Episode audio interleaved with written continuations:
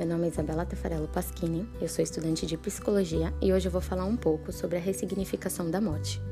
Em uma sociedade em que se predomina a religião católica, a morte é tratada e vivida de uma forma triste e de difícil superação.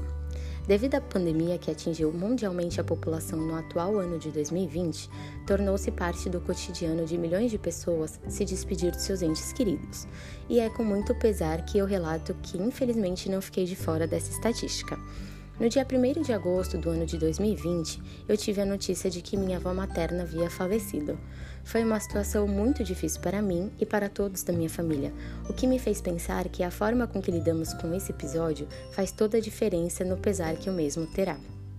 Do ponto de vista fenomenológico existencial, não há resolução ou substituição possível, como defende a psicologia clássica, mas possibilidades de reconfiguração de um campo de coexistência do mundo vivido a partir da ausência presente do outro, do tu em mim. O luto é, deste modo, uma vivência que aparece com uma forte exigência de ressignificação do mundo da vida onde o que é perdido pelo enlutado não é apenas um ente querido, mas também formas próprias de ser no mundo. A ideia defende que não precisamos necessariamente superar o luto, mas sim transformar essa experiência em uma ressignificação da relação eu-tu. Tal fato pode ser compreendido como uma vivência típica em situações de transformação abrupta nas formas de se dar do ser em uma relação eu-tu.